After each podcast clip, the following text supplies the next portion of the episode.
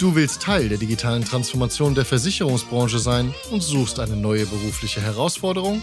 Dann höre jetzt genau zu.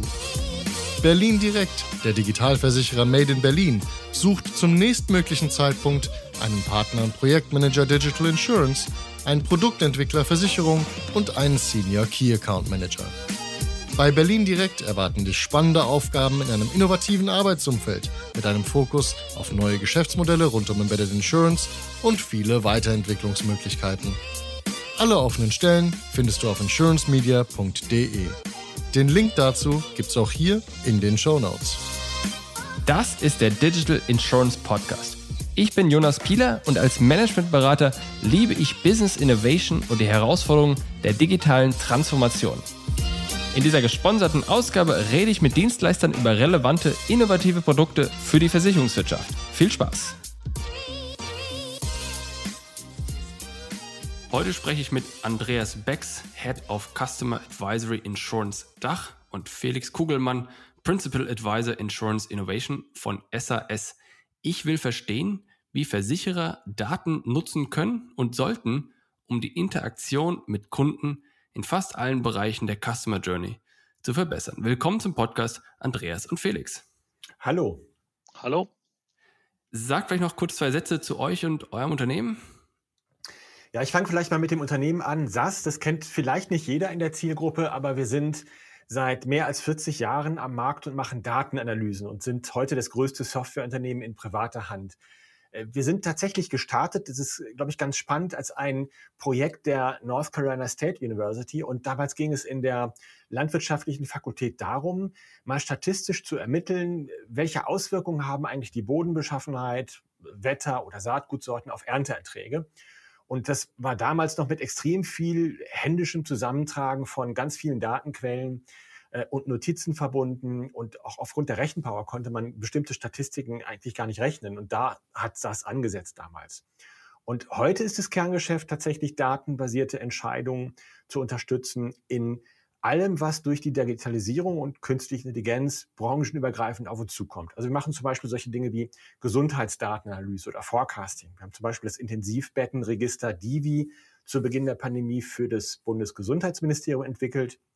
Wir machen Dinge wie prädiktive Wartung in der Fertigungsindustrie, also zum Beispiel die optische Prüfung von Werkstücken. Stimmt die Qualität oder muss das Werkstück aussortiert oder nachbearbeitet werden? Äh, bei Finanzdienstleistern geht es um Kundenzentrierung ganz häufig. Ich denke, da sprechen wir heute auch noch ein bisschen drüber. Äh, Verdachtsfälle für Steuerbetrug entdecken sind auch so Anwendungsfälle. Und ganz nebenbei sozusagen zurück zu den Wurzeln. Wenn du dir heute mal anschaust, was in der Landwirtschaft los ist, die ist ja höchst automatisiert und sehr weit fortgeschritten. Und da können wir heute auch mit Drohnen, mit automatischen, autonomen landwirtschaftlichen Maschinen Daten sammeln, dann auswerten und am Ende die Maschinen wirklich ganz genau sagen, wo sie wann, wie viel Saatgut und Dünger ausbringen. Das ist sozusagen die Entwicklung der letzten mehr als 40 Jahre und das macht das ja sehr schön deutlich. Ich selber bin bei SAS zuständig für den Bereich der Versicherung in Deutschland, Österreich, Schweiz. Das heißt, ich helfe mit meinem Team, das äh, besteht aus KI-Experten, aus Data Scientists, aus Architekten, also Technologiearchitekten und auch aus Experten aus der Versicherungsindustrie. Wir gucken uns an die Digitalisierungsprozesse bei Versicherern und automatisieren Entscheidungen eigentlich in allen Kernprozessen. Pricing, Akquise, Schadenservice, Kundenerlebnis, das ist unsere Aufgabe. Hi, ich bin Felix. Ich bin äh, die letzten 20 Jahre im Versicherungsbereich tätig gewesen und mir macht Versicherung einfach Spaß. Ja? Ich habe in unterschiedlichen Unternehmen unterschiedliche Positionen gehabt und so ist es gekommen, dass ich die letzten vier Jahre Autonova als ersten komplett digitalen privaten Krankenversicherer mitgegründet habe und da auch vor allem nochmal die äh, Verbindung von datengetriebenen Geschäftsmodellen digital und offline zu kombinieren. Und das mache ich heute bei SAS äh, und berate da verschiedenste Versicherer in Deutschland. Ja, lass uns direkt einsteigen in die Versicherer. Lass uns mal analysieren, was dort eigentlich gerade heute abläuft. Das heißt, wenn man so einen Satz hört, wie in dem quasi das Wort Daten und danach Nutzen kommt, dann wird ja irgendwie die Hälfte immer gleich hellhörig. Welche Daten sammeln Versicherer eigentlich eh schon und was kann man daran jetzt nutzen und wo steht die Branche heute und was ist da noch für Potenzial? Könnt ihr da ein bisschen Licht ins Dunkel bringen? Das ist ein guter Punkt, Jonas. Lass mich da ganz gern ein bisschen ausholen. Ja, also ich denke, der wichtigste Punkt, den die meisten Versicherer heute teilen, ist, dass es bei der Digitalisierung halt nicht nur darum geht, so ein digitales Produkt oder einen neuen Kanal aufzubauen. Die wollen heute viel mehr ähm, Mentalitätswandel äh, durchsetzen und sagen, sie bewegen sich weg davon, der rein produktzentrierte Risikoträger zu sein und wollen eher proaktiv als Coach und Partner wahrgenommen werden. Und dafür müssen die Versicherer halt äh, die komplette Customer Journey betrachten und da eben auf allen Bereichen datengetrieben arbeiten, um Muster zu erkennen und die Kunden und deren Bedürfnisse deutlich besser zu verstehen. Und nur wenn sie das auch haben und diese Erkenntnisse äh, äh auswerten können, können sie sich in Zukunft wahrscheinlich differenzieren und da besser werden an der Stelle. Ja? Ähm, wenn du mal guckst, du hast ja gefragt, wo, an welcher Stelle ist das hauptsächlich so, dann ist es so, dass Kommunikation mit dem Kunden und vor allem schnelle und effiziente Prozesse im Mittelpunkt stehen und da äh, am meisten angepackt werden muss. Und idealerweise passiert es eben nicht nur punktuell, sondern ganzheitlich. Das heißt, von der Transformation des Aktuariats und des Underwritings über äh, ein datengetriebenes Marketing und einen datenunterstützten Vertrieb, eine Kundenbetreuung die Daten sammelt, aber auch diese Daten wieder benutzt, um bessere Serviceerlebnisse äh, zu geben und dann auch Schaden- und Betrugsmanagement so betreibt, dass die Kunden auch im Fall von einem Schaden oder wenn sie mal ein Thema haben mit dem Versicherer, nicht kündigen, sondern idealerweise möglichst lang da bleiben. Lass mal reingehen in diese einzelnen Bereiche. Welche Daten sammeln die denn da jetzt konkret? Also Geburtsdatum, wunderbar. Aber was noch? Ich mache dir gerne mal ein, ein, sehr, sehr konkretes Beispiel. Ja, wenn du daran denkst, die Mitarbeiter im Vertrieb zum Beispiel, die kennen ja ganz oft ihre Kunden, bei denen sie ja auch zu Hause schon waren, sehr gut und auch persönlich. Das ist aber halt nicht immer der Fall, wenn ein Kunde auch anruft im Callcenter und sich mal beschweren will, eventuell. Ja, Idealerweise kannst du aber, wenn du den Kunden besser kennst, auch so eine Beschwerde nutzen, um dann daraus auch eine, eine Chance zu machen. Ja? Und dazu musst du halt erstmal erkennen, wenn der Kunde anruft, wer ist denn der Kunde überhaupt? Ja, ähm, was weiß ich über den Kunden? Was hat er für Verträge bei mir? Wie waren die vergangenen Erfahrungen mit mir? Warum hatte der das letzte Mal angerufen? Also solche Daten. Was weiß ich in der Interaktion? Und dann idealerweise weißt du ja nicht nur, welche Daten hast du. Ich glaube, die einzelnen Datenpunkte sind an der Stelle gar nicht so wichtig, sondern eher, wie bewerte ich das? Ja? Ist das jetzt ein Kunde, der mit mir gerade spricht, den möchte ich möglichst halten, weil das ist ein sehr wertvoller Kunde für meine Organisation. Und ich habe hier einen Kunden, der sich beschwert, wo ich eigentlich weiß, der ist am Ende des Tages für die Organisation gar nicht profitabel und kostet mehr, als dass er auch bringt. Ja, und wenn man das dann gemacht hat, muss man halt entscheiden, und was sage ich jetzt zu dem Kunden?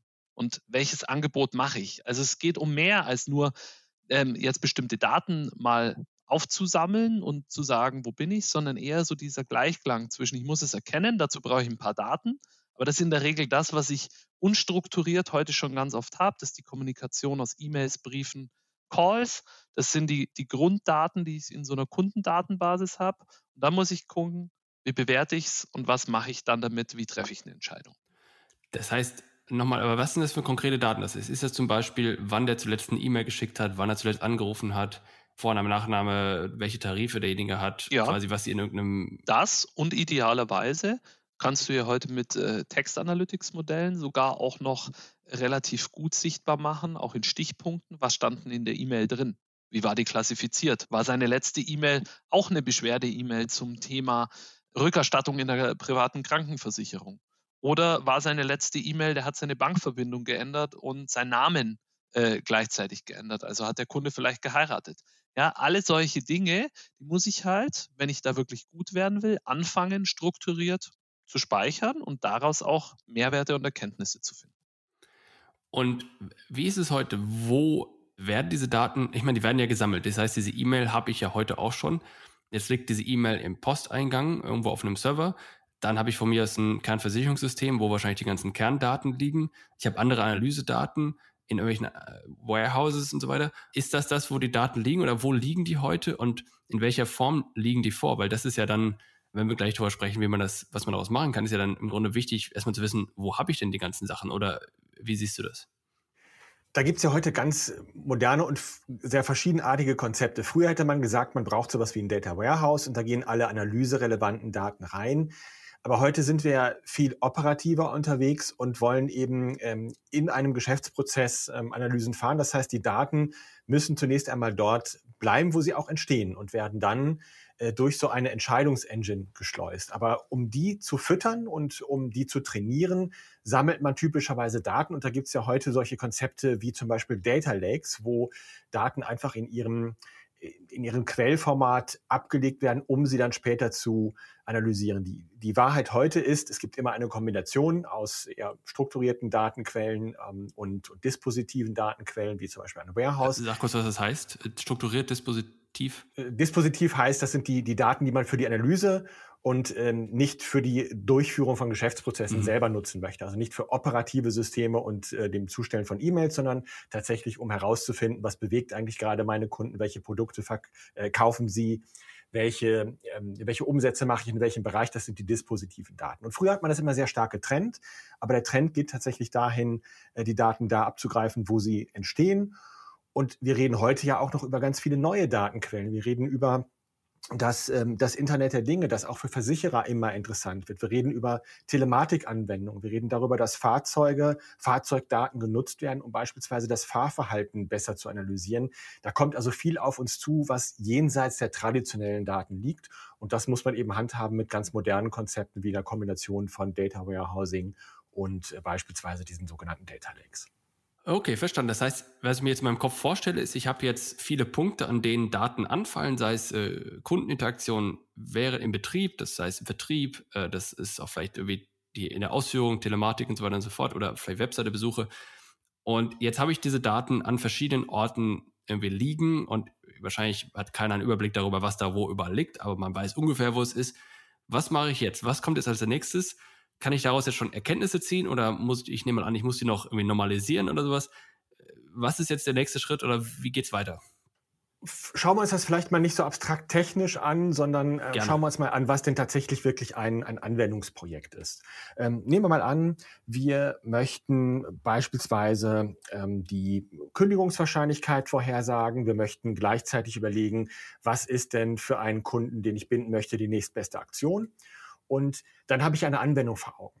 Und heute ist es nicht so wie früher in der BI-Welt, wo es um Berichtswesen ging, ähm, dass man sich irgendwann mal überlegt, welche Geschäftsfragen habe ich, wie konsolidiere ich meine Daten vorher, sondern man geht von der Anwendung aus und sagt, wenn das die Anwendung ist, wenn das die Geschäftsfrage ist, die ich beantworten möchte, also Kündigungswahrscheinlichkeit und wie gehe ich am besten mit dem Kunden um, ja, welche Daten könnte ich dafür eigentlich brauchen?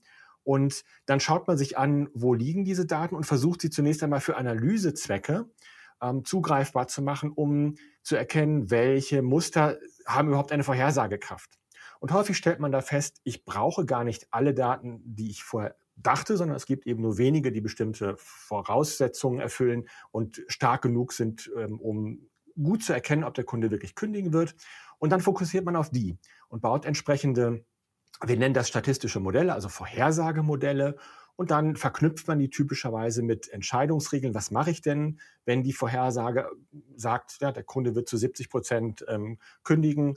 Dann wird vielleicht noch geschaut, wie hoch ist denn der Kundenwert und möchte ich den überhaupt binden? Und dann habe ich also ein Regelwerk sozusagen mit Geschäftsregeln. Und das Ganze muss ich dann an die Stelle bringen, wo die Daten im Geschäftsprozess zusammenlaufen. Und das, da habe ich eben häufig Datenbanken oder ich habe Anwendungen, die über Schnittstellen wiederum mit so einer Entscheidungslogik kommunizieren. Das heißt, man geht gar nicht mehr hin und sagt, wir müssen dafür immer ein Warehouse bauen oder immer irgendwo Daten vorher normalisieren und zusammenziehen, sondern man macht das eben Anwendung für Anwendung. Und das ist gerade auch der Charme der vielen Anwendungen der künstlichen Intelligenz. Um das Ganze so ein bisschen plastisch zu machen, wie kann sowas ausschauen? Ich habe ja darüber gesprochen, Kunde ruft an im Callcenter und der Mensch, der, der im Callcenter ist, kann ja nicht auf, äh, du hast es vorhin so schön gesagt, da kommt eine E-Mail rein, der kann die E-Mails ja nicht parallel lesen. Ja? Stell dir einfach vor, die wichtige Info, die ich eben durch diese ganzen Analysen generiert habe und dass ich gesagt habe, okay, da sind jetzt Hinweise drauf, dass der Kunde eventuell kündigt, schon in den E-Mails oder Briefen, die er mir in den letzten Monaten und Wochen geschrieben hat. Das kann man heute relativ gut klassifizieren, dann rausziehen, verdichten und sagen, der hatte schon zwei Beschwerden zum Thema Rückerstattung geschrieben. Und dann sieht der Mitarbeiter das auf einen Blick, sieht auch, das ist ein äh, Kunde mit dem Kundenwert 90 von 100, also ein Kunde, wo es auf jeden Fall darum geht, den unbedingt zu halten. Und dann ist idealerweise im gleichen System auch noch ein Punkt, wo drin steht, was machst du denn am nächstes mit dem Kunden? Kann man dem ein Angebot machen? Kann man dem eine Kulanz mal aussprechen? Oder sagt man da einfach äh, auch mal, Entschuldigung, es tut uns leid, dass es gerade so lange dauert. Wir würden Ihnen gern ein besonderes Angebot machen. Ja, all das kriegst du hin, wenn du die Daten noch besser verdichtest und dann mit solchen Entscheidungsregeln die transparent machst. Weil wenn du einen Kunden am Telefon hast, hast du in der Regel nicht unendlich lange Zeit zu suchen. Okay, also ich, was ich gut finde, ist, was ihr gerade gesagt habt, ist im Grunde, wir müssen mal vom Lösung, von der Experience hinterher dann im Vertrieb oder im Kundendienst ähm, anfangen. Und das heißt, wenn ich das jetzt aufgreife, was du gerade gesagt hast, Felix, ist, dann stelle ich mir das bildlich so vor, da sitzt jemand äh, im Callcenter, der hat im Grunde einen Monitor auf, einen Bildschirm auf und da ist dann von mir aus, weiß ich nicht, rechts eine, eine Seitenleiste und dann steht da irgendwie Informationen zum Kunden, zu dem Screen, den er eh schon aufgerufen hat. So, so muss ich mir das vorstellen oder was kann ich dort alles theoretisch anzeigen oder was habt ihr da schon gemacht oder wie, ich will es mir bildlich vorstellen. Sowas kann man sich vorstellen, das ist das eine. So wie du es beschrieben hast, ist, glaube ich, ein ziemlich gutes Bild. Aber um mal wegzukommen, weil das ist jetzt ja nicht nur für den äh, Mitarbeiter im Callcenter, sondern stellst dir auch vor in einer Vertriebsorganisation. Du machst dein äh, Vertriebstool auf, dein CRM-Tool auf, guckst rein in das Kundenprofil des Kunden Felix Kugelmann und willst wissen, was soll ich denn denen eigentlich, wenn ich den anrufe, am besten anbieten? Dann drückst du auf den Knopf oder hast idealerweise schon irgendwo ein paar Felder drin, wo drin steht, der Felix, äh, wissen wir, surft gerade relativ viel auf Webseiten zum Thema ähm, Haus, neue Wohnung. Sieht so aus, wie wenn der interessiert wäre, ein Haus zu kaufen. Ja, also vielleicht biete ich ihm an, weißt du eigentlich, dass wir als Versicherer nicht nur das Haus versichern, sondern auch eine, ähm, eine Baufinanzierung dir anbieten können. Und solche Dinge kannst du eben gut machen, wenn du vorher die Daten ein Stück weit analysiert hast. Der war mal bei dir auf der Website, das weißt du in der Regel aber als Vertreter ja nicht. Ja, und wenn du die Dinge dann eben zusammenbringst und sowas dem Vertreter dann auch wieder in seinem ähm, Kundentool so anzeigst, verdichtet, dass es siehst, das ist ein starker Hinweis, der könnte Interesse an so einem Produkt haben und auch so einen kleinen Anspracheanlass, dann wird da äh, draus idealerweise auch noch Geschäftspotenzial, das du nutzen kannst. Das heißt, die zwei Bereiche, die da am ehesten profitieren, höre ich jetzt raus, sind im Grunde Kundendienst in der Interaktion eben mit dem Kunden und auch der Vertrieb. Sind das wirklich die zwei oder gibt es noch andere oder muss man sich das eigentlich mal vorstellen, dass immer jemand am Telefon hängt oder sowas mit einem Kunden auf der anderen Seite? Nein, das sind die, die zwei Punkte, die du am besten äh, plastisch darstellen kannst und über die ich dir jetzt ein plastisches Beispiel geben kann. Wenn du aber darüber nachdenkst, so Daten, zusätzliche Analytik ist auch in den anderen Bereichen der, der Customer Journey wichtig. Ja, also wenn ich auch sehe, ich fange in der Regel an und sage, ich muss neue Produkte erstellen, da muss ich irgendwie ein, ein intelligentes Pricing machen, also zu welchem Preis kaufen die Kunden oder auch nicht. Auch da kann ich mit neuen Analytikverfahren äh, einfach deutlich mehr machen. Das klassische Aktuariat. Oder aber, wir sehen ja heute immer mehr Online-Antragsstrecken. Ja, und Online-Antragsstrecken, die entweder der Kunde selber ausfüllt, zusammen mit jemandem aus dem Vertrieb oder der Vertriebler, der macht es ja heute auch nicht mehr auf dem Blatt Papier, auch hier kannst du wieder gucken, wie kann ich denn smart, nimm das als Beispiel, dir beim Antragsprozess digital Daten schon mal ziehen, wenn ich weiß, der ist bei mir Kunde und er hat verschiedene Produkte schon, kann ich Dinge vorbefüllen. Ja, und spare mir lästige Fragen in so einem Fragebogen. Und dann hinten raus natürlich auch, falls es mal zu einem Schaden kommt, ähm, kannst du auch wieder deutlich mehr mit mehr Analytik machen. Nämlich auch zu wissen, der hatte schon mal einen Schaden und hat beispielsweise dann Mietwagen bekommen. Dann kann ich ja das schon mal oben raufpacken und sagen, Felix, du hast wahrscheinlich ja Interesse, dass du in deinem Schaden, weil du beruflich viel Auto fährst, auch gleich wieder ein Auto hast, äh, sollen wir dir da ein Angebot machen. All diese Dinge kriegt man, glaube ich, gut hin und die kann man entweder so bauen, dass die, die Menschen unterstützt werden, die mit dem Kunden in Interaktion sind, oder das auch auf eine Online-Struktur packt und äh, in, in einer Art äh, Online-Interaktion mit dem Kunden äh, dann interagiert. Das bedeutet also, dass, und es gab gerade eine Studie äh, von Guidewire, die haben im Grunde herausgefunden, dass ein Viertel aller Versicherer, äh, Versicherungskunden der Meinung sind, dass der Versicherer sie versteht und, und ihre Dienstleistung schätzen. Das bedeutet im Grunde, dass ich als Versicherer meine Kunden besser verstehen kann und besser auf ihre Bedürfnisse eingehen kann. Ja, das ist ja der Kernnutzen dieser Ergebnis, Analyseergebnisse, richtig? Exakt. Du triffst es äh, vollkommen auf den Kern. Letztendlich, du kennst heute solche Dinge aus anderen Bereichen.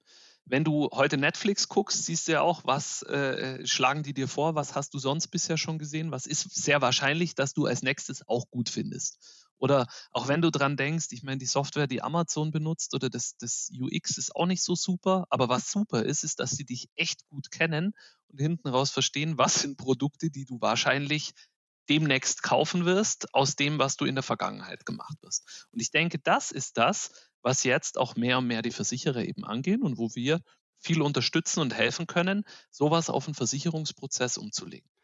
Ich meine, das ist ja der heilige Gral. Alle sagen ja mehr Kundenzentrierung und so weiter und so fort. Das heißt, das, wenn ich das mal zusammenfasse, dann haben wir gesehen, okay, Versicherer haben viele Daten an vielen verschiedenen Orten, wo nicht ganz klar ist, wie die strukturiert sind und, und was sie da genau drin haben. Und das Ziel ist eigentlich, den Kunden besser zu verstehen und äh, im, im Grunde besser und einfacher helfen zu können. Wir wissen jetzt, wo wir heute stehen. Wir wissen, wo wir hinkommen. Wie kommen wir jetzt von A nach B? Wir reden ja gerade ganz viel über dieses große Buzzword der künstlichen Intelligenz. Das wird ja immer so ein bisschen als ähm, Heilsbringer formuliert, wenn es genau darum geht, von A nach B zu kommen. Und ich muss da mal mit so ein bisschen Mythos aufräumen. Äh, denn gerade wenn wir über KI sprechen, reden wir manchmal mehr über Fiction als wirklich Science. Das stimmt. Äh, und das ist äh, durchaus auch begründet, weil die ganze öffentliche Diskussion immer noch so ein bisschen mystisch darüber ist. Wenn man wirklich mal anguckt, um was geht es in der KI, dann geht es darum, dass wir die Möglichkeit haben, viele Daten, und zwar egal, ob das Daten sind strukturierter Natur aus irgendeiner Datenbank, aus einem Data Warehouse oder äh, Textnachrichten, E-Mails, Dokumente, gesprochene Sprache, Bilddaten, die kann man, das wir nennen das unstrukturierte Daten, die kann man mit sehr vielen verschiedenen Verfahren analysieren, darin Auffälligkeiten, Muster, Zusammenhänge entdecken und Ereignisse vorhersagen oder Schadenhöhen vorhersagen, Kündigungswahrscheinlichkeit vorhersagen, Entwicklung von Umsätzen oder Risiken vorhersagen oder optimieren, worauf spreche ich meinen Kunden wann und wie oft an, um eine bestimmte Wirkung, zum Beispiel eine Umsatzerhöhung zu maximieren. Das sind also sozusagen mathematische Optimierungs- und Analyseverfahren, die man einsetzen kann. So, wie komme ich jetzt von, von A nach B? Typischerweise ähm, nicht methodenverliebt, also nicht um KI anzuwenden, wende ich jetzt KI an, sondern wir gehen typischerweise her und sprechen mit unseren Kunden darüber, okay, ihr habt eine Digitalisierungsstrategie. Was sind denn plausible datenanalytische Anwendungsfälle, die euch einen Geschäftswert bringen? Und wir gucken uns an auf der anderen Seite, naja, wie aufwendig wären die denn umzusetzen? Also welche Daten brauche ich da? Sind die Daten schon da? Was kann ich mit diesen Daten vielleicht noch machen? Wie komplex ist die Analytik? Hat das Unternehmen Erfahrung mit dem Einsatz dieser Analytik? Wie tief muss am Ende, ich treffe ja eine Entscheidung mathematisch, ja, die muss ja irgendwo landen, die muss beim Vertriebsmitarbeiter landen, die muss im Schadenbearbeitungsprozess landen, in irgendeinem System oder auf der Website oder in einer App. Aber wie stark ist die Integration eigentlich und wie wie komplex ist das?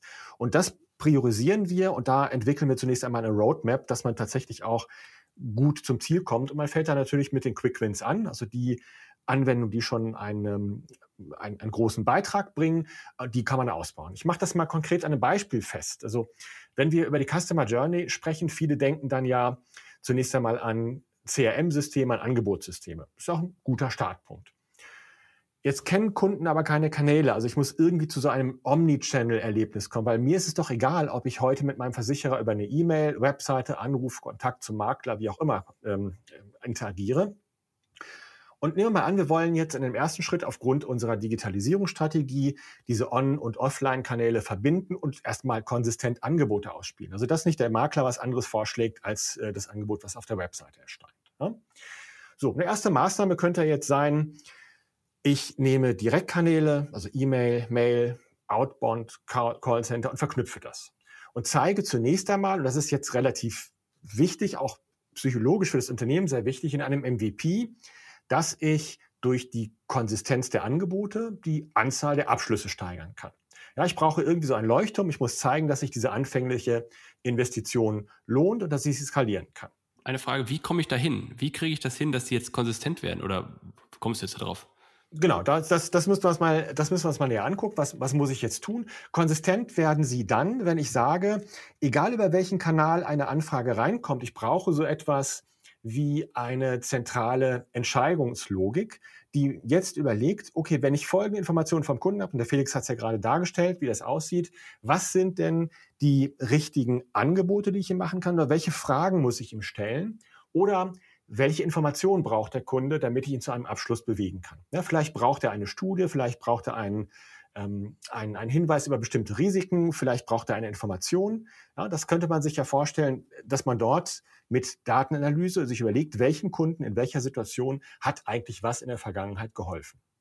So, diese zentrale Engine, die designe ich jetzt. Aber ich muss klein anfangen. Das kleine Anfang kann ich zum Beispiel machen, indem ich sage, fangen wir mal mit den Direktkanälen an. Also wir gehen nicht direkt ähm, on- und offline zusammen, sondern wir gehen nur mal in die Online-Kanäle.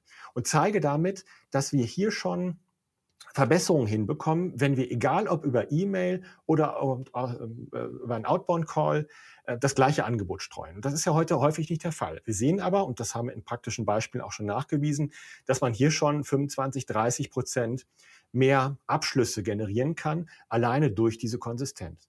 Und mit dieser Nachricht gehe ich jetzt ins Unternehmen und sage, wunderbar, das hat gut geklappt.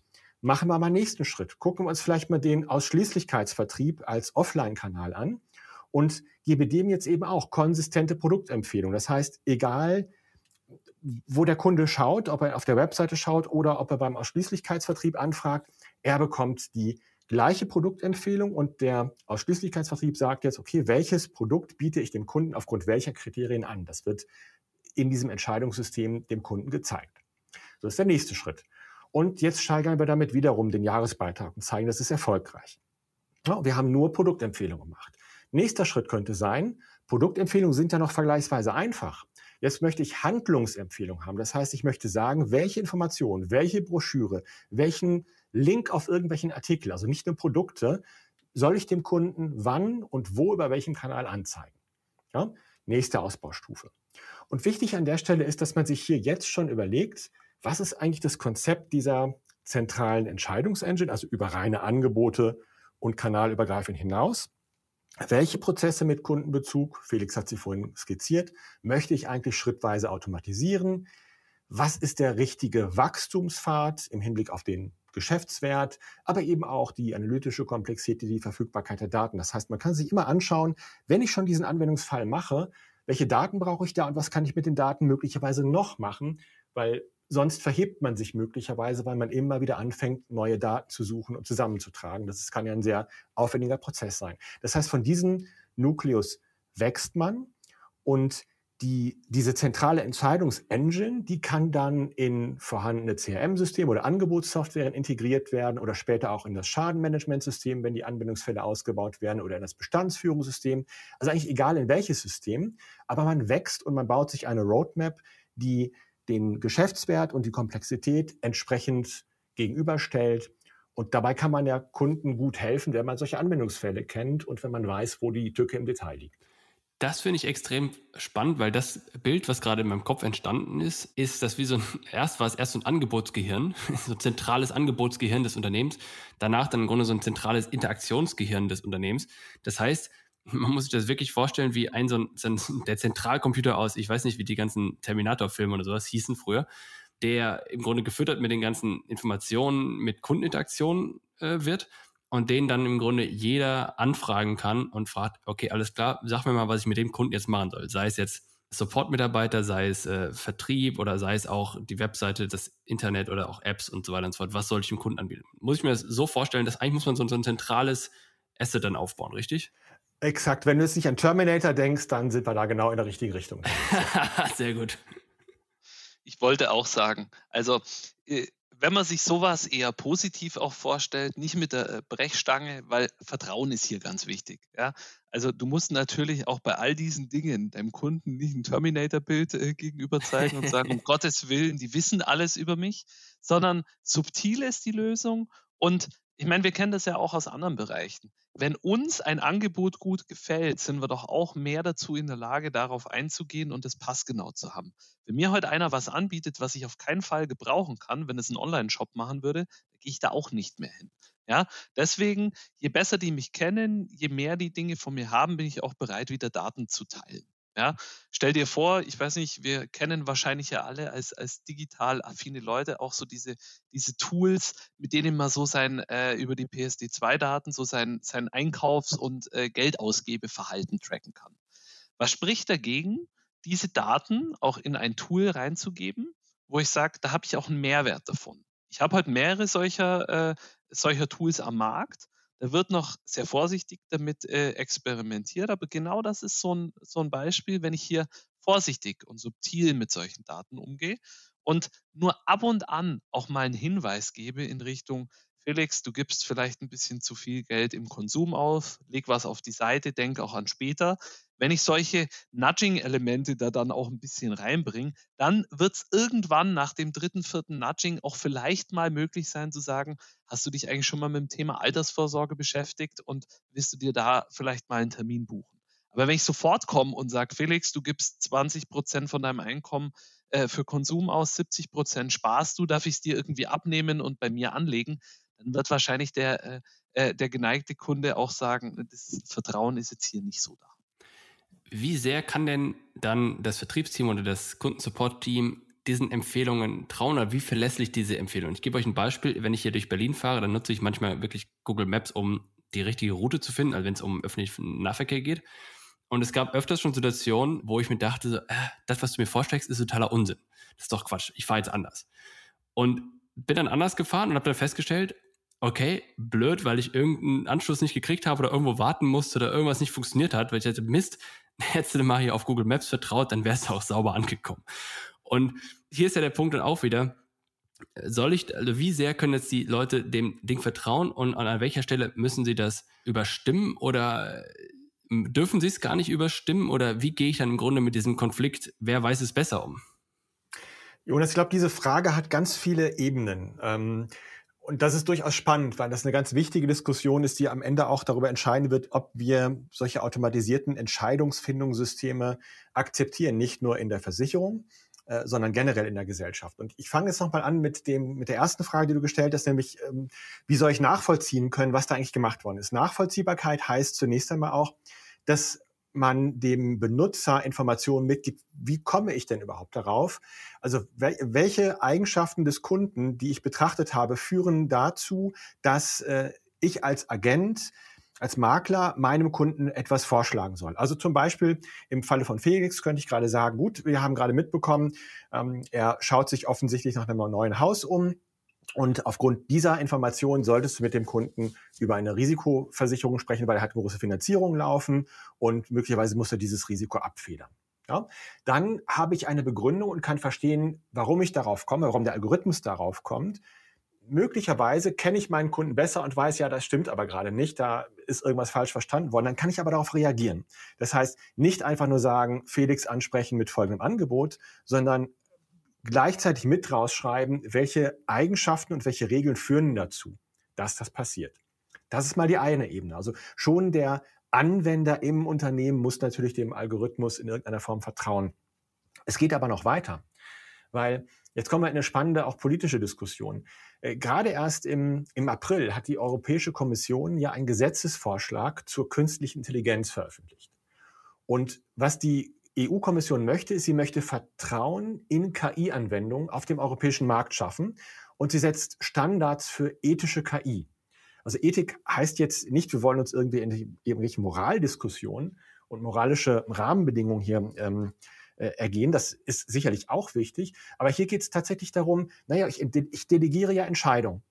Und diese Entscheidungen haben möglicherweise eine Auswirkung auf mein künftiges Leben. Wenn ich bestimmte Risiken nicht absichern kann, weil ich über irgendwelche Eigenschaften verfüge, über die auch andere verfügen, die aber häufig schlechte Risikokandidaten sind, dann habe ich ein Problem.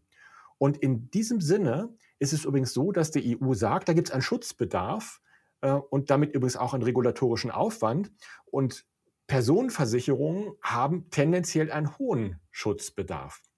Das heißt, die zweite Ebene des Vertrauens ist tatsächlich dann auch die, dass ich dem Regulator, dem Gesetzgeber und dem Kunden nachweisen muss, dass ich nicht nur ordentlich mit seinen Daten umgegangen bin, sondern dass die Entscheidungen, die ich treffe, nachvollziehbar sind. Ja? Und da sprechen wir plötzlich über die Frage, wie gestalte ich als Versicherer denn die Prozesse, um überhaupt zu solchen Entscheidungssystemen, solchen automatisierten Anwendungen zu kommen. Also wie trainiere ich meine Algorithmen, auf welchen Daten mache ich das, äh, wie komme ich zu den Entscheidungsregeln, wer arbeitet eigentlich daran, was war der ursprüngliche Zweck, was habe ich am Ende erreicht wie funktionieren die statistischen Verfahren? Kann ich in diese Blackboxen reingucken? Kann ich nachvollziehen, warum der Felix zu einem speziellen Zeitpunkt genau das Angebot bekommen hat, was er bekommen hat? Das heißt, das Ganze ist kein ich experimentiere mal und probiere irgendwas aus, sondern da muss man schon professionelle Prozesse, die auch tendenziell auditierbar sind, implementieren. Und das ist die nächste Dimension von Vertrauen. Aber da werden wir hinkommen. Diese Diskussion werden wir führen müssen, denn je mehr Prozesse ich automatisiere und je mehr Entscheidungen ich sozusagen an einen Algorithmus delegiere oder auch nur zum Teil delegiere, desto höher sind die Anforderungen an Transparenz und Nachvollziehbarkeit. Ja, das ist ein guter Punkt. Grundsätzlich bin ich ein großer Freund davon, wenn quasi mir nur noch eine Werbung ausgespielt wird und die dann immer die richtige ist und ich dann immer was kaufe. Also ich meine, quasi wenn man das Datenthema bis ins Unendliche treibt, dann wäre das ja so, dass der Computer schon wüsste, was ich wollen würde, bevor ich selbst weiß. Und wenn er mir das gleich sagt äh, und dann meine Tickets bucht oder sowas, dann ist das ja wunderbar für mich, weil dann spart es mir Zeit. Andere Leute sehen es anders, die sagen, oh mein Gott, was haben die alles an Daten und Hilfe, so viel will ich nicht preisgeben. Ist ja auch okay. Jetzt sagen natürlich auch viele CIOs an der Stelle, ähm, setze ich mich irgendwelchen Risiken aus, wenn ich mich auf solche Sachen einlasse? Ich meine, ich habe am Anfang gesagt, in dem Moment, in dem Daten und Nutzen hintereinander steht, ist es gleich schwierig. Oder äh, wie, bis zu welchem Grad sind das Risiken? Sind das gar keine Risiken? Ist das doch grenzwertig oder wo muss man das einsortieren? Und ja, du hast es ja auch vielleicht gerade schon erwähnt, wie entwickelt sich das und wie muss man in Zukunft damit umgehen? Muss man da sich auf mehr Regulatorik einstellen oder vielleicht das als letzte Frage? Ja, man muss sicherlich die Anwendungsfälle ähm, mal durchklassifizieren, in welche Risikoklassen die dann prinzipiell fallen. Also ist es nur, mir wird halt ein falsches Werbebanner angezeigt, na gut, ist vielleicht im schlimmsten Fall ärgerlich, äh, aber kein Beinbruch. Oder wird mir hier möglicherweise eine wichtige äh, Lebens- oder Krankenversicherung die für mich persönlich wichtig ist, verwehrt, äh, weil ich über die falschen Attribute als Person verfüge. Ne? Ähm, und das ist sicherlich etwas, das man sich näher angucken muss. Ähm, schaffe ich mir Risiken sozusagen in mein Unternehmen hinein. Ja, ich meine, wenn immer, wenn immer ich etwas automatisiere, muss ich diesen Prozess beherrschen. Das heißt, hier geht es um transparente, saubere Prozessabläufe.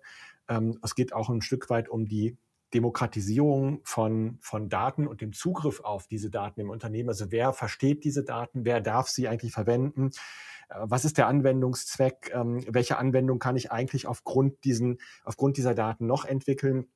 Äh, und muss aber gleichzeitig ein Rahmenwerk dafür schaffen, das eine Governance zulässt. Also Governance ist hier in der Tat ein ganz wesentliches Stichwort. Aber nun sind ja Versicherungen ihrem Kerngeschäft äh, Risikoträger und die sollten sich mit Risiken und der Klassifikation von Risiken gut auskennen. Insofern sehe ich da gar kein prinzipielles Problem, äh, auch wirklich im breiten Datenanalyse einzusetzen. Man muss es nur richtig managen.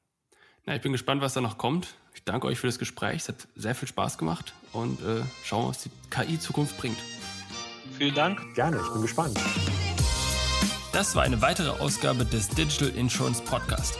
Wenn dir diese Ausgabe gefallen hat, dann hinterlasse uns deine Meinung bei Apple Podcasts. Und wenn du wissen willst, wie du die Herausforderung der digitalen Transformation in deinem Unternehmen meistern kannst, kontaktiere mich per LinkedIn oder unter pilaco.com.